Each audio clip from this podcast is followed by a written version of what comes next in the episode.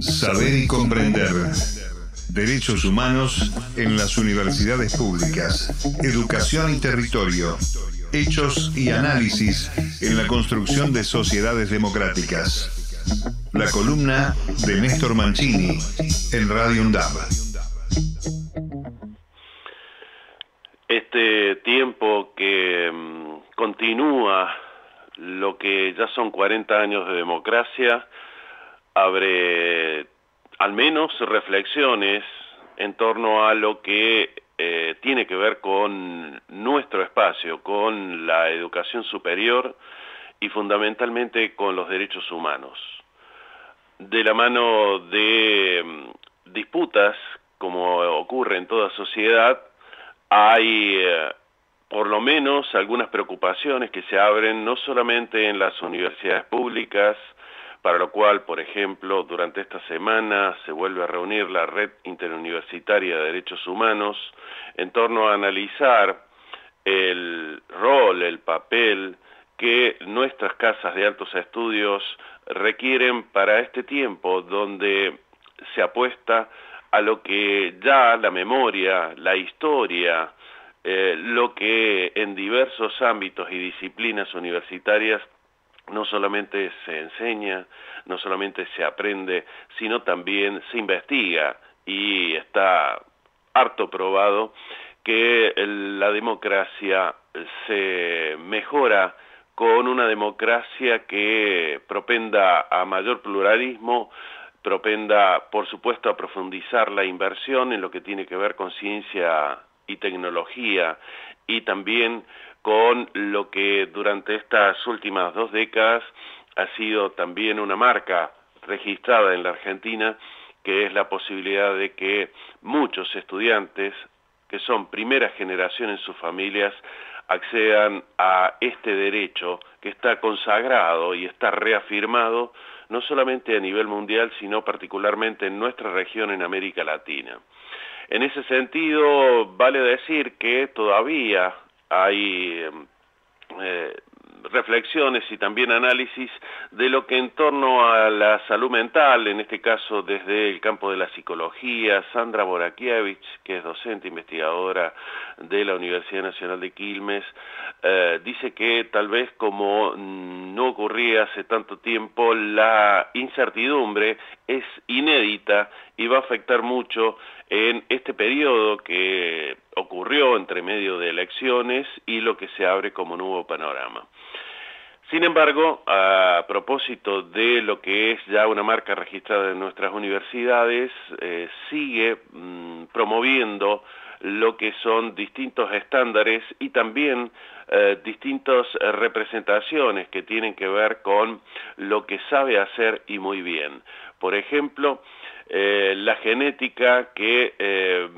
puede ayudar a modificar sentencias judiciales, ya nosotros lo hemos eh, visto y está siendo utilizado desde hace muchos años por los organismos de derechos humanos a través del banco de datos genéticos que las abuelas de Plaza de Mayo en ese sentido pudieron inaugurar con, por supuesto, apoyo de países como Estados Unidos, como Europa, que eh, han colaborado. Y en ese marco uno mm, vuelve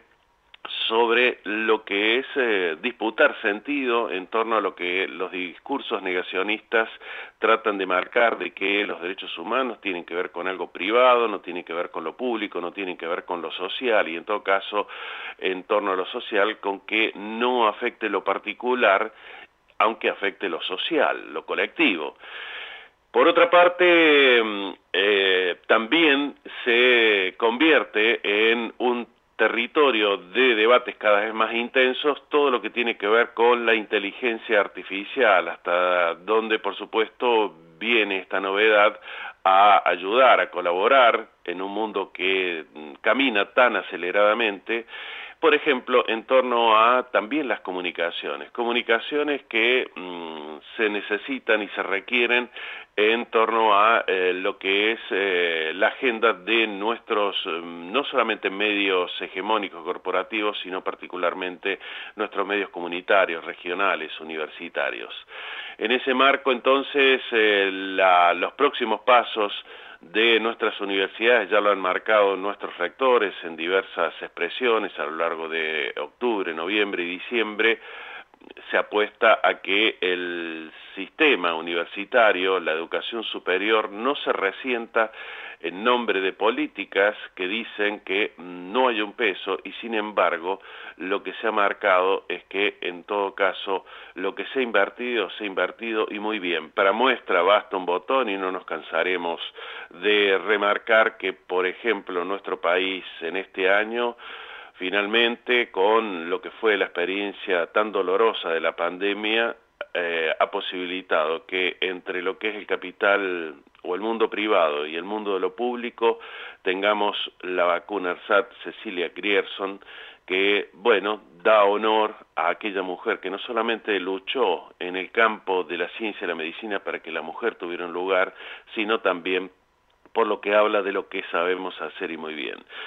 Un homenaje simplemente al paso para alguien que académicamente siempre ayudó a decolonizar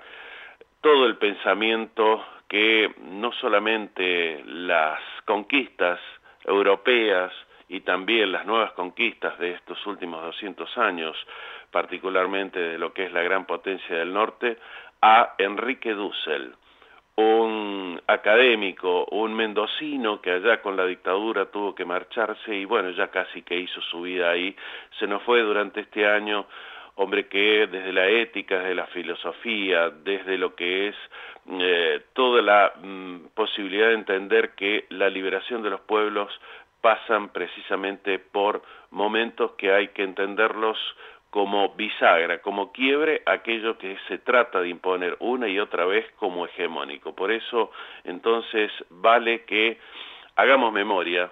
para que nuevamente podamos aprender de nuestros errores y los corrijamos lo más pronto posible. Saber y comprender. Derechos humanos en las universidades públicas. Educación y territorio hechos y análisis en la construcción de sociedades democráticas. La columna de Néstor Mancini en Radio UNDAB.